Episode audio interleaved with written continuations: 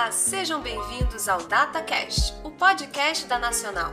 Eu sou Lígia Ribeiro e hoje eu, Gabriele Dias e Gabriela de Souza entrevistamos a professora e defensora pública Elisa Cruz. Elisa é doutora em mestre em Direito Civil pela UERJ, foi pesquisadora visitante no MPI de Direito Internacional Público Comparado, foi professora na FND e escreve a coluna Mulheres e Direito para o portal Olhares. Então, Elisa, muito obrigada pela sua participação. Você representa um orgulho para nós do HD. Nós somos um portal de comunicação feito de estudantes para estudantes de direito jovens advogados. E para nós é assim muito relevante, muito importante ter exemplos de atuação jurídica e acadêmicos como a sua. E bem, vamos para a entrevista. Bom, queria reiterar o agradecimento pela participação e começar com a primeira pergunta. Elisa, seu trabalho tem uma perspectiva de abordagem do feminismo de uma forma bem fundamentada e aplicada ao direito. Mas a gente sabe que o direito, por si só, é um instrumento de manutenção do status quo, de instituições ortodoxas, inclusive patriarcado. É, então eu queria saber como escolhas por palavras, como visitas, por exemplo, no lugar de convivência familiar, podem contribuir para violências institucionais e reforço dos papéis de gênero. Caramba, tem tanta coisa nessa pergunta. Mas, que é meu primeiro momento de fala, eu quero dizer que eu amo o trabalho de vocês. Quero parabenizar e acho maravilhosa a iniciativa de ter alunas e alunos indo além da, da prática tradicional do direito e esse ineditismo essa criatividade na produção jurídica mais ampliada, então, eu fico muito animada com, com esses novos caminhos que vocês estão construindo e o prazer é todo meu de estar aqui. Principalmente porque é FND, né, gente? Então, assim, mora no meu coração. Para quem não sabe, estou ouvindo pela primeira vez, eu fui aluna e professora, então é muito amor por essa faculdade. Quanto à sua pergunta, eu acho que eu vou ter que contextualizar um pouco, né, para simplesmente não jogar a resposta assim, não é isso mesmo e vamos para outra. acho legal a gente começar a situar o direito, como você, você indicou nessa, nessa parte final da pergunta, né, do direito como uma construção. E aí, bem, quando a gente estuda história do direito, ou filosofia, ou a sociologia do direito, com certeza tem vários entendimentos tem várias explicações, são vários autores que tentam explicar o que o direito é. Mas, ao menos do, do ponto de vista que eu estudo e eu tenho trabalhado, eu gosto de usar principalmente dois autores.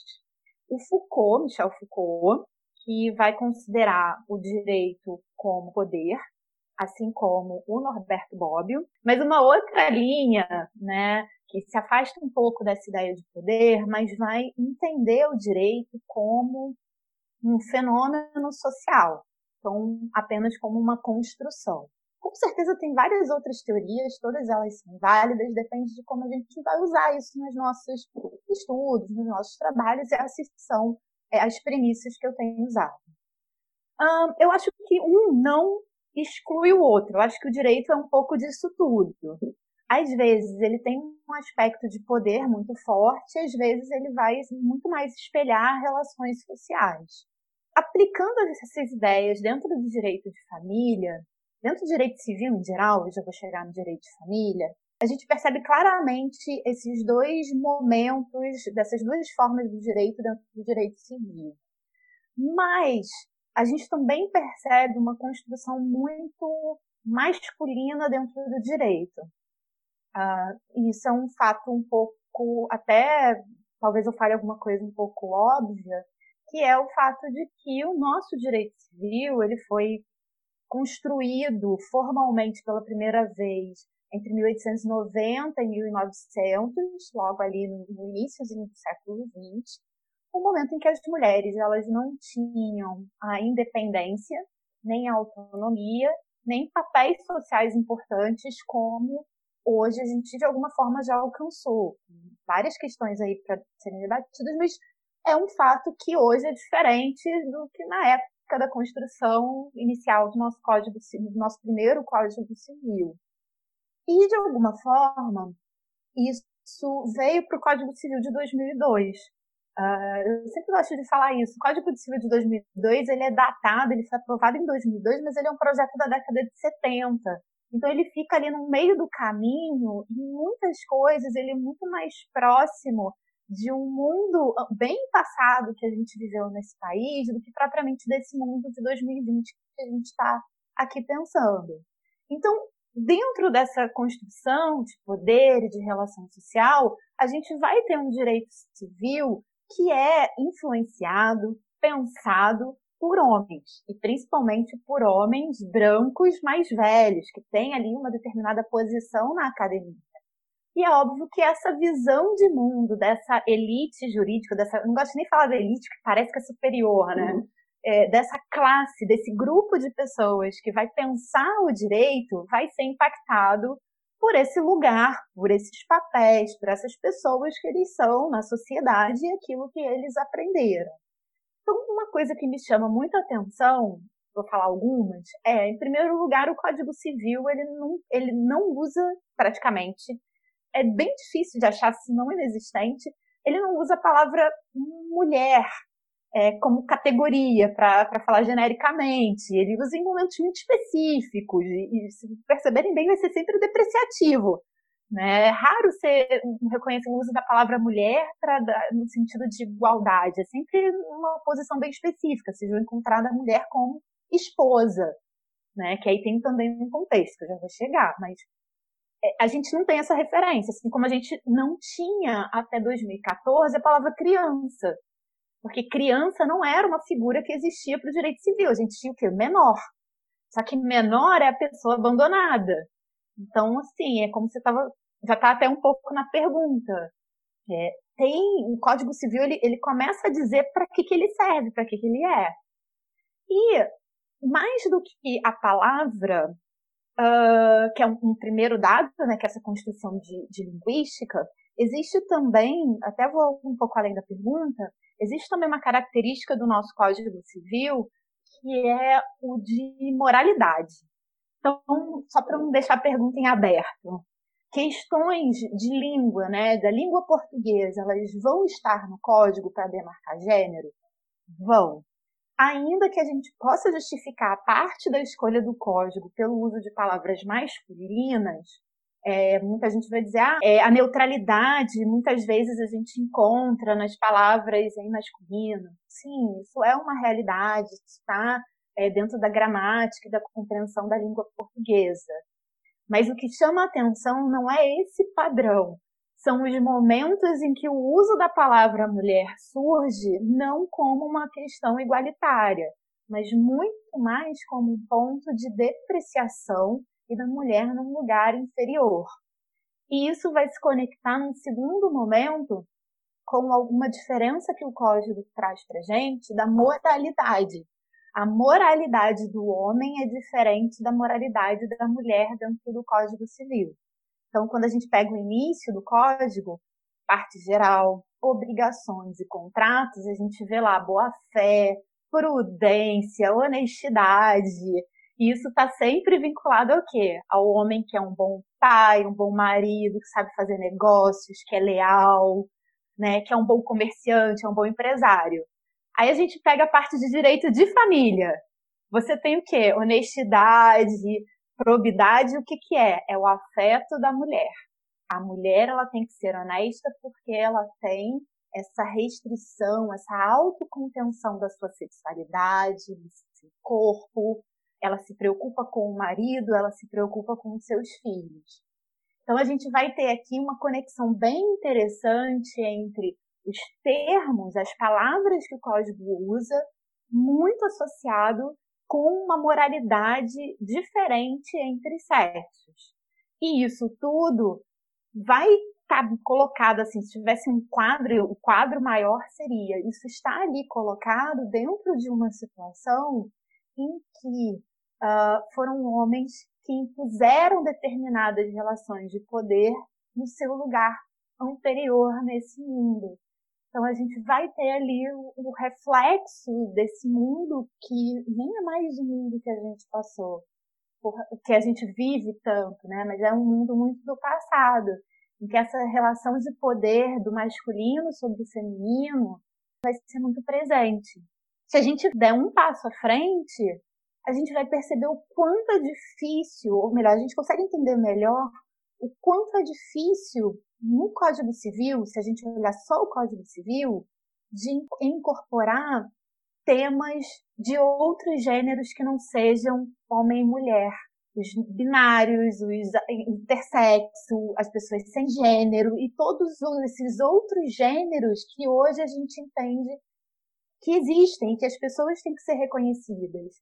E a gente percebe quantas palavras e esse poder, essa divisão que está ali traduzida de alguma forma no código que a gente está carregando ainda, torna difícil esse processo de inclusão. É, então, professora, a próxima pergunta é a seguinte: é, no podcast do Portal Olhares, do qual você é colunista, é, cujo título do episódio foi Divisão Sexual do Trabalho, foi abordada a questão do trabalho doméstico como um trabalho invisível, desconsiderado pelos homens e que leva, consequentemente, a que o deleguem muitas vezes integralmente para as mulheres. É, você acha que o excesso de carga mental e de jornadas de trabalho da mulher tem sido considerado pelo direito? E de qual forma isso tem se dado? E também quais seriam as soluções propostas para as mulheres prestadoras de serviços essenciais nesse sentido? Caramba, esse é um tema que está tá bem na pauta, né? Ele tá, inclusive, eu acho que esse momento pandêmico Aliás, eu tenho pensado sobre o uso pandêmico. A OMS diz estado de emergência em saúde. Então, se esse mundo em que a gente hoje está inserido, ele, ele tornou muito necessário a gente rediscutir esses papéis, porque ele, ele trouxe uma visibilidade muito grande desse do que é ser mulher e cuidar da casa, né, trabalho doméstico, e o que é ser homem dentro do trabalho doméstico eu, eu vou novamente separar. Eu acho que em, em temas patrimoniais, eu me arrisco a dizer que essa diferença entre gêneros é um pouco menor. É óbvio que ela vai existir. O padrão para você dizer se uma mulher é boa empresária sempre vai ser diferente de um homem. Não tem jeito. O impacto de gênero vai existir sempre. Mas a questão do trabalho doméstico envolve demais, demais o direito de família porque é o lugar dentro do direito, o direito de família acaba sendo o lugar do campo jurídico em que a gente trabalha muito a ideia de cuidado. E o trabalho doméstico, ele, ele tem essa vinculação com a ideia de cuidado. É cuidar de si, é cuidar da sua pessoa, da sua alimentação, das suas roupas, da sua higiene, mas é também esse cuidado com as outras pessoas é, que ou compartilham o mesmo espaço, físico, mesma casa, ou com quem a gente acabou se vinculando afetivamente, ou, sei lá, simplesmente você se sente na obrigação moral, ou às vezes na obrigação jurídica, de cuidar dessa outra pessoa e também se responsabilizar pelas necessidades dela. Então, para mim, o trabalho doméstico ele, ele ganha uma importância bem grande quando a gente vai, vai falar em direito das famílias. E sim, é um fato, é uma hoje uma comprovação, deixa eu ver se acho aqui rapidinho, é uma comprovação de que as mulheres elas exercem muito mais os cuidados domésticos do que os homens. Saiu agora em junho de 2020 uma pesquisa do IBGE e que eles constataram que as mulheres ainda dedicam, pelo menos é, é, foi durante a pandemia, deixa eu ver aqui, cerca de oito horas a mais do que os homens nos afazeres da casa. Então, aqui é uma média, mas eu recomendo muito que olhar a pesquisa e comparar não só homens e mulheres, mas comparar homens e mulheres solteiros e homens e mulheres casados. Porque vocês vão perceber que quando existe o casamento, a quantidade de horas que a mulher dedica para os trabalhos domésticos é muito mais alta do que os dos homens. Fica muito evidente esses papéis de gênero e essas responsabilidades que se tornam diferentes. Algumas pessoas podem pensar que isso é só um fato da vida, que nesse caso não tem nada a ver com direito. Ah, mas é assim porque as pessoas querem. É, eu acho que elas estão bem enganadas. Uh, primeiro porque essa, essa questão de achar assim, ah, as pessoas fazem porque elas querem, elas são livres para decidir sua vida. Tá, mas liberdade não é assim exatamente tirar o que você quer da cabeça um dia, né? E vai fazer exatamente aquilo que você quer. A gente a gente vive dentro de determinadas é, círculos, dentro de determinadas possibilidades. E existe um impacto muito grande do meio que a gente vive. Então, estou aqui bem tranquila falando com, três mulheres. É, a gente sabe que a sociedade muitas vezes olha pra gente e aí, e o namorado ou namorada? E quando você pretende se casar? Ou quando é que você vai morar junto? Ou quando é que você vai ter filho? E todas, as, todas essas perguntas que são colocadas como fatos muito naturais da vida e que, na verdade, se a gente olhar bem, não é essa liberdade de fazer o que quer na hora que quer. Existem determinados padrões sociais que a gente acaba se inserindo e acaba vivendo. Então a liberdade não é isso. E por conta disso, as mulheres acabam tendo a liberdade restringida e sendo muitas vezes levadas por uma sociedade patriarcal, machista, masculina, masculinizada, a assumirem esse papel de cuidado da casa. Essa é uma luta que tem sido travada, tem sido essa luta contra né, esse, essa situação ela tem sido feita de, em, várias, em vários campos. Então, a gente tem a história, a gente tem as ciências sociais, a psicologia, a área da saúde. Então, a gente tem vários campos do saber que hoje questionam esse, esse papel da mulher e o direito tem que dar a sua contribuição. Ele precisa também contribuir para a gente caminhar para um momento de igualdade um pouco melhor. E como é que o direito pode, pode melhorar isso? Como é que ele pode contribuir? E aí eu acho legal porque é um outro lado do direito que é a função de promoção, né? É intervir positivamente para que existam alterações. Para a gente conseguir fazer isso, a primeira ponta é isso que a gente está fazendo, a gente entender de onde surgiu o direito, como é que a gente chegou até aqui. Ponto um, fazer essa compreensão. O ponto dois é começar a mudar determinadas interpretações e num terceiro momento, segundo, dependendo de como a gente veja, começar a tomar atitudes e decisões diferentes. Ah, mas como é que a gente aí vai surgir a pergunta, como é que individualmente a gente a gente contribui? Cada vez que a gente toma uma postura que vai se encaminhando para essa igualdade. Então, onde é que é? Onde é que hoje eu vejo que são os dois pontos principais em que essa desigualdade acontece? Um, por exemplo, partilha de bens do casamento. Se a gente pegar dois casos, é, até, até seria legal uma pesquisa aí de campo, quem quiser fazer, não, não, não tem muito método não, mas se a gente pegasse assim, fizesse uma pesquisa em três situações, dissesse, ah, um casal tem, comprou uma casa, é, recebe, é, vamos lá, comprou uma casa enquanto estavam casados. Se eu perguntar, é, se eu perguntar para alguém, se alguém trair, teria direito à casa? Com certeza vai ser uma resposta diferente se eu perguntasse se a mulher for responsável pela traição e se o homem for responsável pela traição. Então, nesse processo de decidir partilha de bens, uso de nome depois da separação, como eu vejo pessoas falando, ah, mas ela se separou, ela tem que perder o nome do marido. Gente, nome é, é nome da pessoa, nome é meu. Uma vez que você adota o nome, o sobrenome, ele, ele incorpora. Não importa se eu casar dez vezes e tiver o sobrenome dos meus dez ex. O nome é meu, é a minha identidade. Não é pelo marido. Assim, eu não sou propriedade para ter ou não o sobrenome dele porque eu estou ou não com ele. O nome pertence. Então a gente precisa rever de fato isso.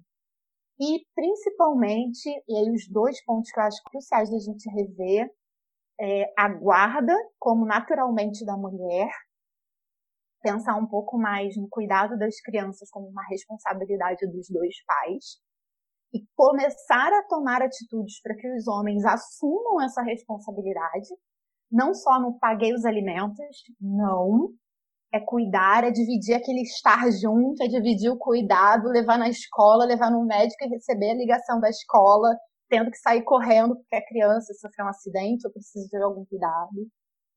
E alimentos. Eu tenho me incomodado um pouco com a jurisprudência que diz que mulher nunca precisa de alimentos do ex-marido.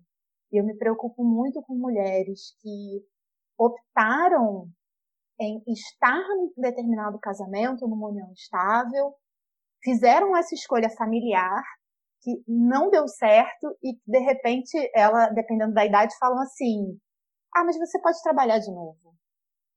Caramba, como assim? Não, não tá fácil para ninguém se entrar no mercado de trabalho. Como é que uma mulher, às vezes, que passou anos se dedicando a outros temas porque foi um acordo daquela família, de repente fala assim, bate nas costas dela, ah, você é adulta ou você se vira. Como assim? Isso é para mim enlouquecedor. Então, eu gosto muito de pensar que a gente tem, tem que olhar essas situações de, de família e ter muito, muito esse, esse cuidado de, de olhar qual é a situação. O que está acontecendo nesse caso específico? Por que, que eu vou decidir pela, com mais onerosidade para um ou para outro? O quanto a minha visão de mundo impacta? E a gente tem que repensar isso. Sem a menor pretensão de perfeição, tá, gente? Mas eu acho que é uma, uma autocrítica sempre importante para a gente caminhar para frente. E dentro dessa perspectiva do direito como promotor de mudanças, professora, nos casos de violência doméstica e familiar contra a mulher, existem autores que sugerem que o instrumento é, da denúncia né, é insuficiente. Então, quais são as outras saídas institucionais promovidas para proteger essas mulheres em situação de perigo nas próprias casas de forma mais efetiva durante a pandemia? Nossa, tem alguns, alguns estudos, algumas propostas da ONU, é, das agências, principalmente da, das agências da ONU em direitos de mulheres. A gente tem que pensar em dois, duas coisas né, para falar de violência. Primeiro ponto é a prevenção. A gente tem que criar sempre mecanismos para fazer com que mulheres, homens também, e toda a sociedade entendam ninguém tem que viver sobre violência de qualquer tipo. Então aqui se inferem as políticas públicas e, e a publicidade e a propaganda, o marketing para que a gente entenda e deixe de ser natural a aceitação da violência. E ainda no campo da prevenção, a gente precisa, inclusive no Brasil, é necessário, acho, a gente já caminhou, mas ainda pode avançar sempre, construir formas de facilitar a comunicação da violência. Então, por exemplo, tem o Disque 180, que é um canal super importante, pode ser um, feito uma denúncia anônima pela pessoa ou por outras pessoas, por terceiros, quem quiser, para denunciar violência contra mulheres. Esse é um canal muito importante, mas ele não deveria ser o único. Até na semana passada foi publicada uma lei é, de combate de violência contra a mulher na pandemia, que se proponha, se essa lei se propõe, eu não tenho agora o número, ela se propõe a, a que a polícia, a defensoria pública, o judiciário e o Ministério Público não paralisem as suas atividades nas atuações contra a violência e que estabeleçam canais para que as pessoas possam denunciar e assim exista essa comunicação ah, não só esses órgãos, mas também a saúde e a assistência social. Mas isso é o antes, né? Até chegar ali, nossa, aconteceu, vamos impedir, ou aconteceu a violência, a gente vai denunciar. O depois, realmente a denúncia por si só ela não vai funcionar, porque a gente vai ter que mover todo esse sistema, oferecer saúde para essa mulher, saúde não só física, como saúde psíquica e, eventualmente, a proteção é, contra doenças que ela pode ter adquirido, tratamento em saúde mental e, acima de tudo, o direito ao aborto seguro. Né? Esse, nesse campo, ele é inquestionável que ele existe e a mulher tem esse direito, então ele tem que ser assegurado. E, para puxar a sardinha para vocês, no ano passado, a, uma aluna da FND fez uma, uma monografia, Fernanda, Fernanda fez, gente, foram duas Fernandas, agora não é, mas foi a Fernanda, ela fez uma monografia muito legal na faculdade, em que ela propôs que, que, que, como medida de ajuda para essa mulher vítima de violência, uh, fossem atribuídos alimentos, não com base em necessidade, não pensando assim quanto ganha ou quanto ou quanto é, ela precisa, mas usar a ideia de alimentos, que isso está lá nas medidas protetivas da Lei Maria da Penha, como essa forma de suporte pós-violência. Isso também, se vocês quiserem aí escrever sobre isso um dia, quem ouvir, por favor, porque a gente teve muita dificuldade, eu fui orientadora dela, e a gente teve muita dificuldade de achar alguma coisa. E eu achei a ideia genial. Conversei com várias pessoas que trabalham com isso e a gente falou, nossa, ninguém nunca pensou nisso. Então, eu acho que essas outras medidas, né, de conseguir alimentos, de eventualmente forçar com que pague uma casa, a gente precisa começar a sair dessa caixinha de achar que só o crime vai dar conta. E o crime, a criminalização não olha para a mulher vítima, olha para o crime, mas e aquela mulher? Então a gente precisa começar a olhar para ela e pensar assim: o que, que ela precisa? Que, que vai assegurar a tranquilidade dela para ela começar a superar essa violência? Então acho que são esses os caminhos, assim, gente reforçar essas ideias. Ah, e só para colocar aqui, é a Lei 14.022. Bom, continuando, Elisa. É, Ainda nesse contexto de pandemia, estamos em isolamento social, pelo menos deveríamos estar, né? Mas não vamos entrar nesse mérito. É, considerando os casos de crianças com pais separados, como evitar que o direito sobrecarregue a mulher com a guarda da criança sem oferecer risco à saúde dos filhos e da família? Você acha que esse cenário contribui para o um aumento da alienação parental? E já existe alguma proposta ofertada pelo direito para diminuir ou evitar essas questões, esses cenários negativos? Como eu respondi um pouquinho antes, vou puxar de novo a resposta. O cuidado ele é predominantemente feminino, a guarda é predominantemente feminina. Vocês terem uma ideia, tem dados do IBGE de Registro Civil de 2017 que dizem que 68, 69% das guardas depois do divórcio são da mulher só 20% é guarda compartilhada.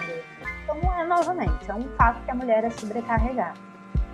O que me parece que aconteceu no início da pandemia foi ter, ter intensificado uma, uma falha da lei e uma falha de interpretação da lei. Existem as duas. O problema é da lei e o problema é de interpretação.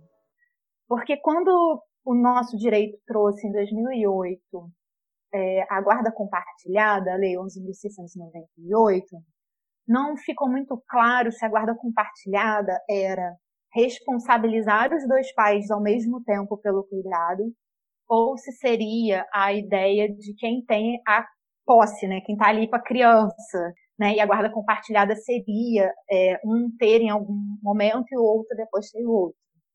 Isso não ficou muito claro na nossa lei nesse início, e até hoje esse é um ponto bem em, em discussão. Eu acho que esse é o grande ponto ainda em aberto na, na guarda compartilhada. No momento de autopropaganda foi a minha tese de doutorado que eu terminei esse ano. O que aconteceu é que no início da pandemia, esse problema aumentou, porque ninguém sabia o que fazer. Quem tinha guarda compartilhada ou de alguma forma dividia essas responsabilidades a criança vai ou não ficar com o outro, ou visita o outro genitor, o outro pai, a outra mãe, e eventualmente até os avós. Ela pode sair de casa para circular. Acho que no início a maioria do, do pessoal que eu li acabou falando que, uh, que em razão da proibição de circulação ficava como ficava tipo paralisaria e ficava daquele jeito com quem tem, com quem estava em casa ficava para não circular nas ruas. Essa foi uma interpretação muito do direito brasileiro, porque a França e a Itália, que também tem guarda compartilhada, isso não aconteceu lá. Inclusive, na França, o decreto da, na França que é, decretou a, a, a, o estado de emergência em saúde tem uma exceção exatamente para os filhos poderem conviver com ambos os pais e assim permitindo essa circulação. E aqui isso no Brasil não foi muito bem observado. Mas superado aquele início, que eu acho que foi um início traumático para todo mundo, porque era um, tinha muita falta de informação, ninguém sabia muito bem o que ia acontecer, então acho que foi traumatizante.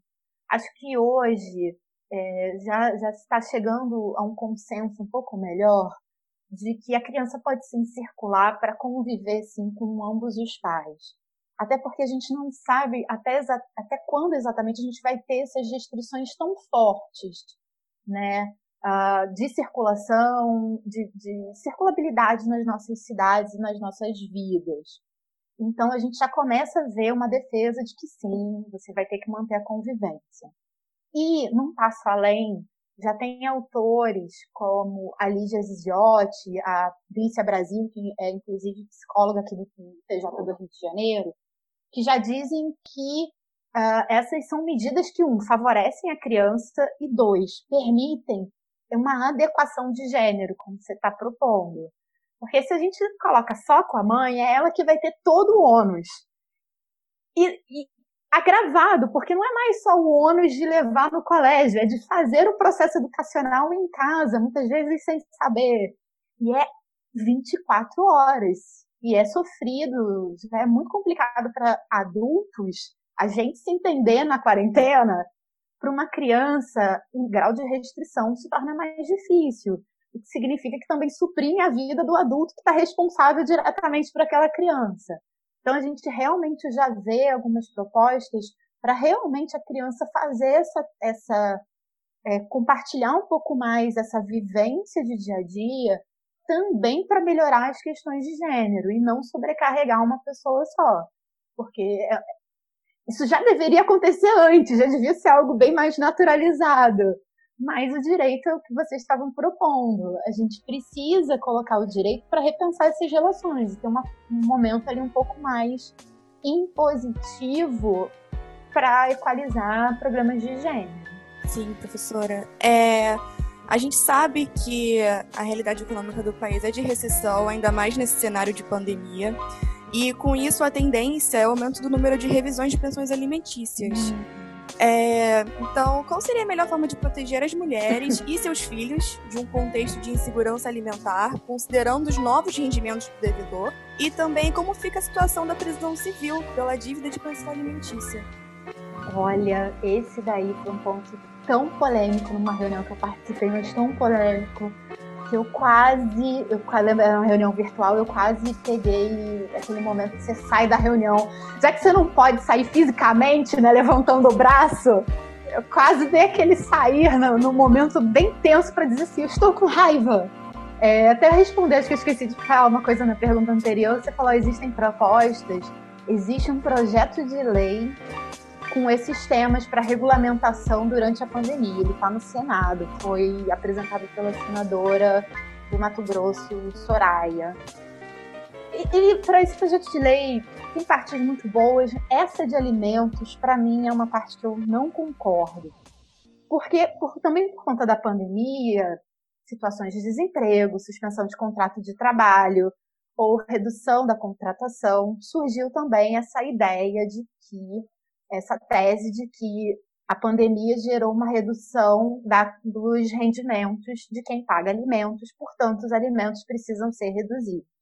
E nesse, nessa, nessa reunião online que eu participei, é, a primeira coisa que eu falei é: peraí, mas como assim? Vocês estão pressupondo que todo mundo foi afetado, todo mundo foi afetado da mesma forma, entende? Dois, Muitas das sentenças de alimentos elas são fixadas com base no salário. Então, automaticamente, se elas estão em percentual, esse percentual já vai ser alterado. Então, se é 10% do salário, o salário foi reduzido, automaticamente ele reduziu. Então, eu não precisaria falar nisso. Terceiro lugar, a criança está em casa, ela não está indo para a escola. As necessidades da criança se alteraram. Então, essas propostas, essa visão de que alterou de quem paga, esquece de ver que alimentos é, por um lado, quem paga, mas é também quem recebe. Eu preciso sempre olhar os dois polos ao mesmo tempo. Eu preciso ver se quem paga tem capacidade para pagar e o quanto, e quem recebe o quanto a pessoa recebe. Então, dizer apenas que quem paga reduziu o seu salário está esquecendo de ver a outra parte que o direito manda ver.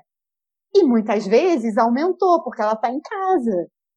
Né? Então você tem mais comida para ser fornecida em casa, mais energia elétrica, mais água e mais um monte de coisa. Sim, simplesmente todas as nossas contas de luz e internet tiveram que ser refeitas ou tiveram impactos, porque a gente está mais em casa. E em quarto lugar, aí entra novamente a questão de gênero. É fato, se a maioria das guardas estão com mulheres, é provável, é certo, que a maioria dos alimentos são pagos por homens. O que significa que a gente vai reduzir o encargo masculino e vai jogar em cima de quem a conta de, de compensar o valor que vai ficar a diferença com a mulher. Porque se a mulher já está prioritariamente com a guarda e ela recebe os alimentos em nome desse filho e vai ser reduzida, ela que vai ter que fazer a compensação. Então a gente já tem um cenário em que a guarda e o cuidado primário é dela, embora não devesse ser, e ela ainda vai ter que compensar essa desigualdade nos alimentos. Nesse momento, eu lembro que nessa reunião entrou uma discussão enorme e, infelizmente, eu fui vencida porque eu falava, a gente estava conversando e debatendo esse artigo de projeto de lei. Eu falei que eu achava um absurdo essa hipótese, que o direito já tem mecanismos para igualar, né, para retomar a uma razoabilidade o valor de alimentos. A gente já tem isso no Código Civil, o binômio, o famoso binômio, possibilidade e necessidade, já existe para isso e não precisava. E eu falei abertamente que essa era uma proposta machista, ou pelo menos não feminista. E eu, em popular, eu quase fui cancelada. eu tive que ficar um pouco quieta por um tempo, porque as pessoas, eu acho que elas ainda estão com um pouco de raiva de mim. Mas contar para vocês que essa é a vida, entendeu? E o direito ainda é dominado por homens, pela visão mais masculina do direito. E aí foi isso. Eu e outras mulheres ficamos, não só eu, mas eu e outras mulheres ficamos vencidas nessa situação. E eu ainda estou muito triste. E eu ainda espero que esse artigo não seja aprovado, se esse projeto de lei vier a ser aprovado. Torço muito para ele não passar. Já que nós estamos quase no fim do programa, quais sugestões de filmes, livros ou podcasts você sugere ah. para o pessoal de casa do Hotel? Nossa, sugestões. Meu Deus. Podcast acho que eu vou ter que mandar por, por, por links, assim, que eu escuto uns 50. Ah, escutem todos os episódios do Habeas Data, então indicação 1. Façam binge, é, binge watching de podcast. Uh... Segundo lugar, óbvio, Olhares Podcast.